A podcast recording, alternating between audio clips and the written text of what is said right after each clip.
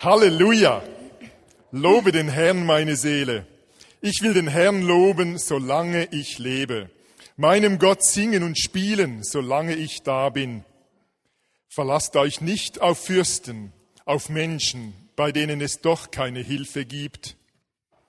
Haucht der Mensch sein Leben aus und kehrt er zurück zur Erde, dann ist es aus mit all seinen Plänen. Wohl dem, dessen Halt der Gott Jakobs ist und der seine Hoffnung auf den Herrn, seinen Gott, setzt. Der Herr hat Himmel und Erde gemacht, das Meer und alle Geschöpfe. Er hält ewig die Treue. Recht verschafft er den Unterdrückten, den Hungernden gibt er Brot. Der Herr befreit die Gefangenen. Der Herr öffnet den Blinden die Augen. Er richtet die Gebeugten auf. Der Herr beschützt die Fremden und verhilft den Weisen und Witwen zu ihrem Recht. Der Herr liebt die Gerechten, doch die Schritte der Frevler leitet er in die Irre. Der Herr ist König auf ewig. Dein Gott Zion herrscht von Geschlecht zu Geschlecht. Halleluja. Psalm 146. Ja, ich möchte heute zum Thema predigen, ist Sterben lernbar? Vielleicht denkt ihr jetzt, also wie kann man nur am ersten Sonntag im neuen Jahr zu diesem Thema äh, reden? Da gibt es doch sicher ermutigerendes als dieses Thema ist Sterben lernbar. Ich bin überzeugt, dass es diese Frage ganz stark mit meinem Leben zusammenhängt, mit meinem jetzigen Leben zusammenhängt. Am 26. haben wir noch als Familie Gasser zusammen Weihnachten gefeiert. Wir waren alle beieinander alle, die hier in der Schweiz sind. Ein Teil war im Ausland. Wir haben, wie das immer so ist bei der Familie Gasser, gesungen, viel gesungen. Man singt stundenlang zusammen.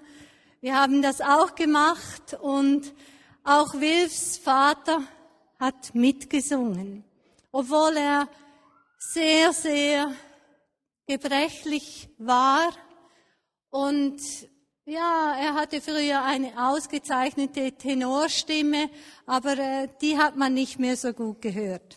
Aber der hat noch mitgesungen, wir haben das noch auf einem Video festgehalten. Am 30. dann kam das Telefon, dass äh, wir mit allem rechnen müssen, dass der Vater vielleicht sterben kann. Wir wollten uns auf den Weg machen und eine halbe Stunde später kam das Telefon, er ist bereits heimgegangen. Wir sind dann eine Woche später, also am 2. Januar, schon wieder beieinander gewesen als Familie zur Beerdigung. Nur eine Woche war dazwischen. Als Vater, also Wilfs Vater, gestorben ist, sind wir um den Stubentisch in der Stube gesessen und der Pfarrer, der die Abdankung halten wollte, hat uns gefragt, ja, was ist es denn, das ihr in Erinnerung behaltet von eurem Vater?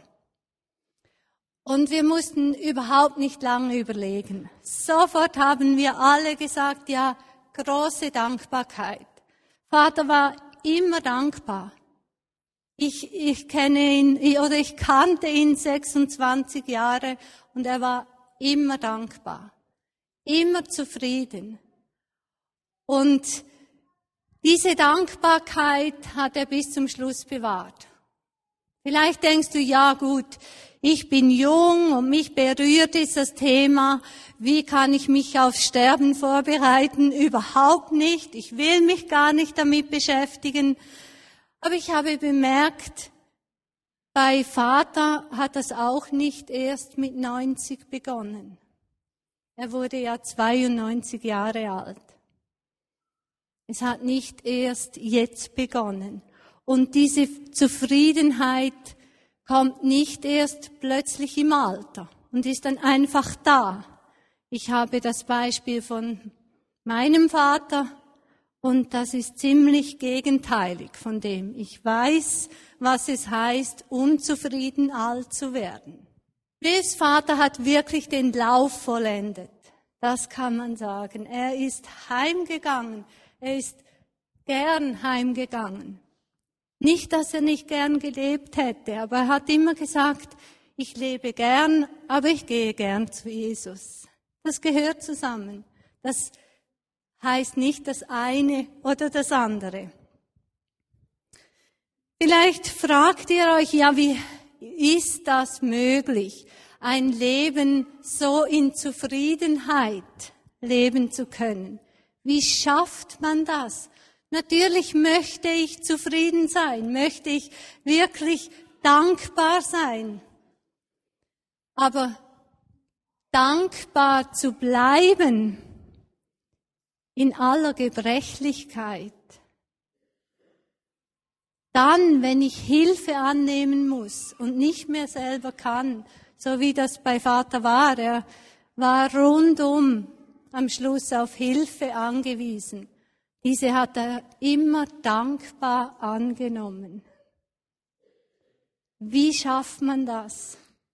Als Jes Vater auf die Welt kam, war der Erste Weltkrieg zu Ende und sein Vater hat ihm bewusst den Namen Wilfried gegeben. Er möchte Wilfried, also genau wie der junge Wilfried. Vater konnte einen Beruf erlernen, erlernen, das heißt, er musste einen handwerklichen Beruf lernen. Er hat in seinem Lebenslauf geschrieben, ich habe das nicht gewusst, habe das erst dann gelesen, eigentlich hätte er gar nie einen handwerklichen Beruf erlernen wollen. Er hätte lieber einen Beruf mit dem Kopf ausgeübt. Aber er war das ganze Leben Handwerker. Und er hat 36 Jahre in der Fabrik gearbeitet. Nicht das, was er sich gewünscht hätte. Nicht das, was er gedacht hatte, das möchte ich wirklich leben. Und trotzdem hat er das mit Dankbarkeit gelebt. Sie hatten auch eine große Familie, sieben Kinder, und da kann man sich vorstellen, dass nicht alles so einfach geht, wie man äh, sich das so wünscht. Äh, mit Kindern hat man auch Sorgen, viel Freude, aber man hat auch Sorgen. Nicht alle Kinder leben mit Jesus. Einige haben sicher in den Augen von Vater nicht gute Entscheidungen getroffen, nicht gute Lebensentscheidungen. Also er hatte auch viele Sorgen. Er hat auch nichts Spektakuläres erreicht. Wenn man sein Leben anschaut oder ihn angeschaut hat als Person, dann war er unscheinbar. Klein, nicht so groß wie Wilf. Klein, äh, so dünn, so drahtig, unscheinbar. Man hat ihn leicht übersehen. Er hat keine großen Dinge vollbracht, wo er am Schluss vom Leben hätte denken können, ja, Dafür kann ich stolz sein, auf das kann ich zurückschauen. Er hat sich eingesetzt, dass es beim Bahnhof in Hallau einen Velounterstand gab. Und das hat er erreicht, das gab's am Schluss. Oder er hat sich eingesetzt dafür, dass äh, die äh, Vogelnetze bei den Reben nicht ganz bis zum Boden runtergelassen werden, damit sich die Igel nicht darin verfalle, verfangen und sterben. Und das hat auch geklappt. Das macht man nicht mehr. Also er hat etwas erreicht, aber wir lachen jetzt darüber und denken, ja gut. Wilfs Vater hat seine eigenen Bedürfnisse immer zurückgestellt. Immer. Ich habe ihn nie anders gekannt. Er hat oft gesagt, ich kann es machen ohne. Die Kinder haben sich genervt darüber. Sie äh, haben gesagt, ah, Vater sagt immer, ich kann es machen ohne. Und sie wussten dann nicht genau, was sie denken sollten. Aber er hat das so gemeint. Er konnte es ohne das zweite Dessert zum Beispiel machen. Hat das immer den Kindern gegeben. Er hat seine Bedürfnisse immer zurückgestellt. Er hat sich auch eigentlich nicht um seine Berufung gekümmert. Das war ihm gar nicht so wichtig. Er hatte mal eine Zeit, bevor sie heirateten, da hatte er den Eindruck, vielleicht müsste ich aufs Predigerseminar, um dort äh, die Predigerausbildung zu machen. Und dann hat aber der Prediger, der dort äh, gearbeitet hat, ihm gesagt, Wilfried, das ist nicht von Gott, das ist vom Teufel. das war eine klare Sprache und natürlich hat er das nicht gemacht und ähm, hat eigentlich immer gedacht, das war gut so. Er hat da seine Berufung gelebt, wo er war in der Familie, in der Gemeinde, in der Fabrik.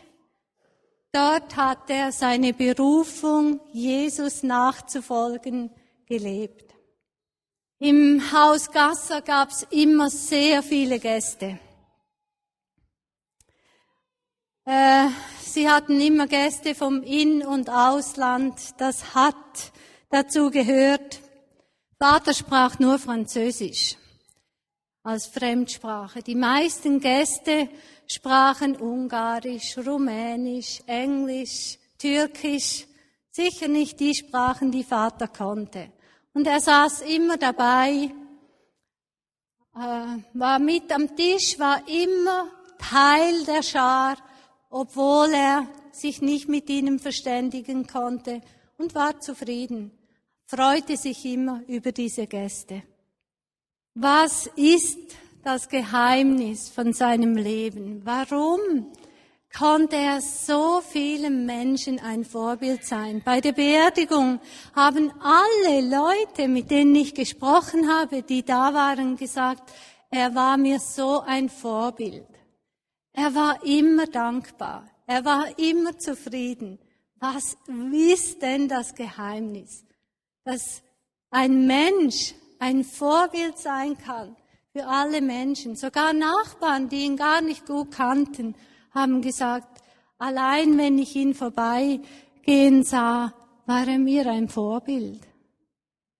Was war das Geheimnis? Also es war sicher nicht sein problemloses Leben, sicher nicht, dass sich alle seine Wünsche einfach so erfüllt hätten,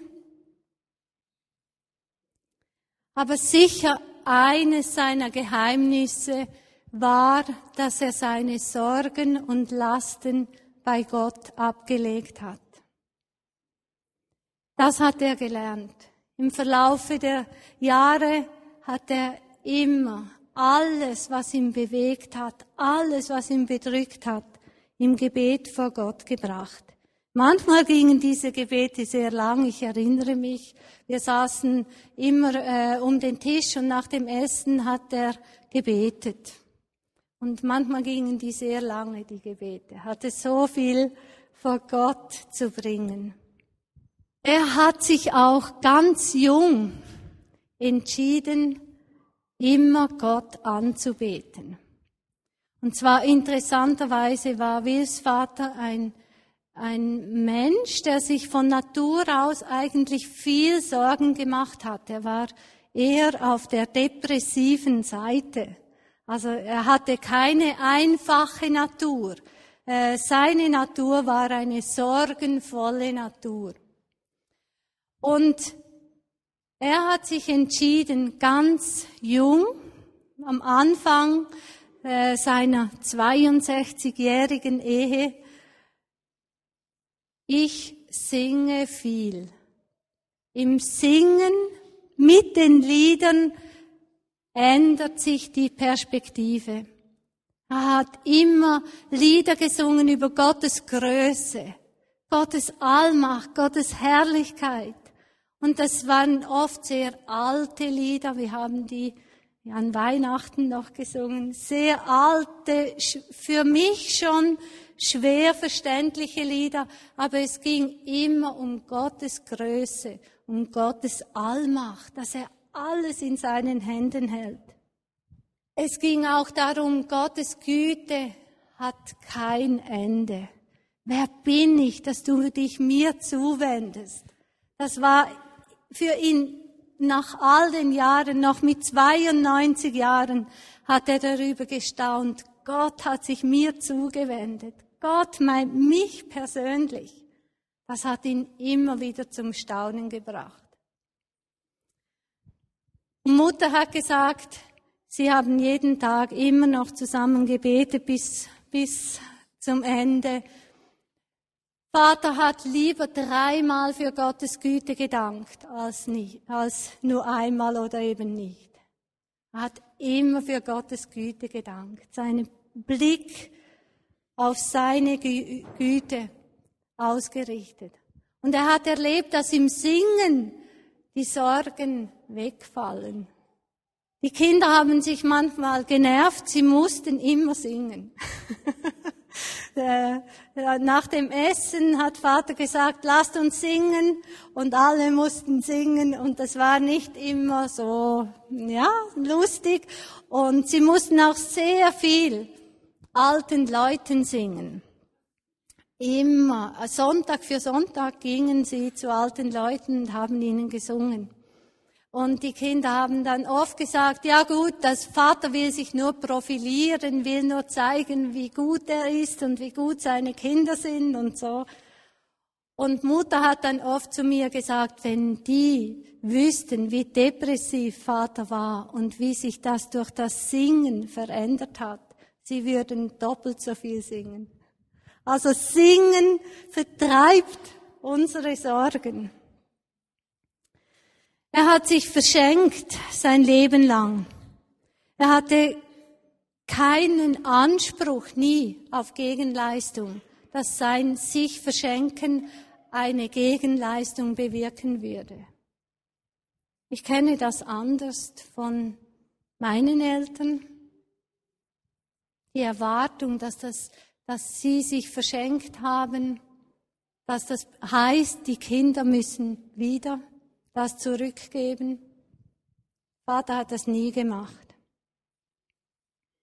Er war entschieden, dass das, was er hatte, dass er das teilen will. Er hat alles geteilt, was er hatte. Er hatte nicht so viel, aber das hat er immer geteilt und es hatte immer genug.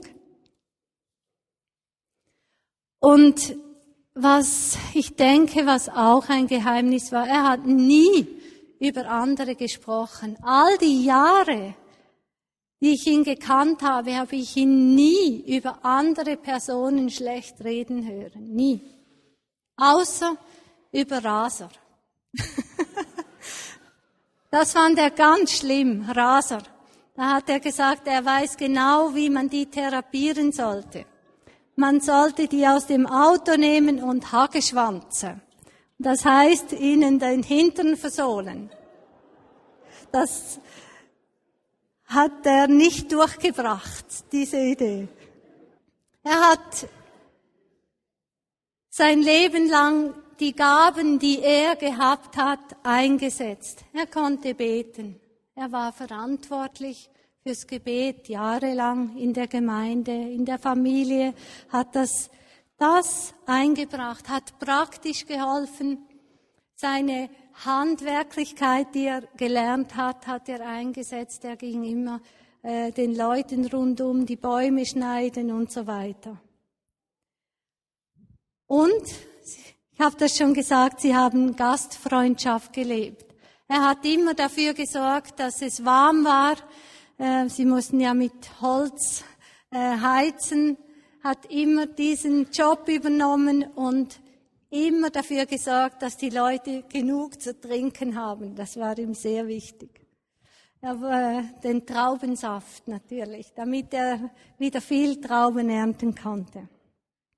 Sie hatten Flüchtlinge äh, bei sich. Sie haben Fremde von der Straße weg aufgenommen bei sich daheim. Sie haben Gastarbeiter aufgenommen. Eine alleinerziehende Mutter war bei ihnen, als sie schon im fortgeschrittenen Alter waren. Sie hatten Austauschstudenten. Sie haben einfach ihr Haus immer geöffnet. Und Vater war dankbar in allen Dingen. Das kann ich wirklich aus Überzeugung sagen. Er war dankbar in allen Dingen. Es heißt da im Vers 5, Psalm 146, Wohl dem, dessen Halt der Gott Jakobs ist und der seine Hoffnung auf den Herrn, seinen Gott setzt. Das hat er gemacht.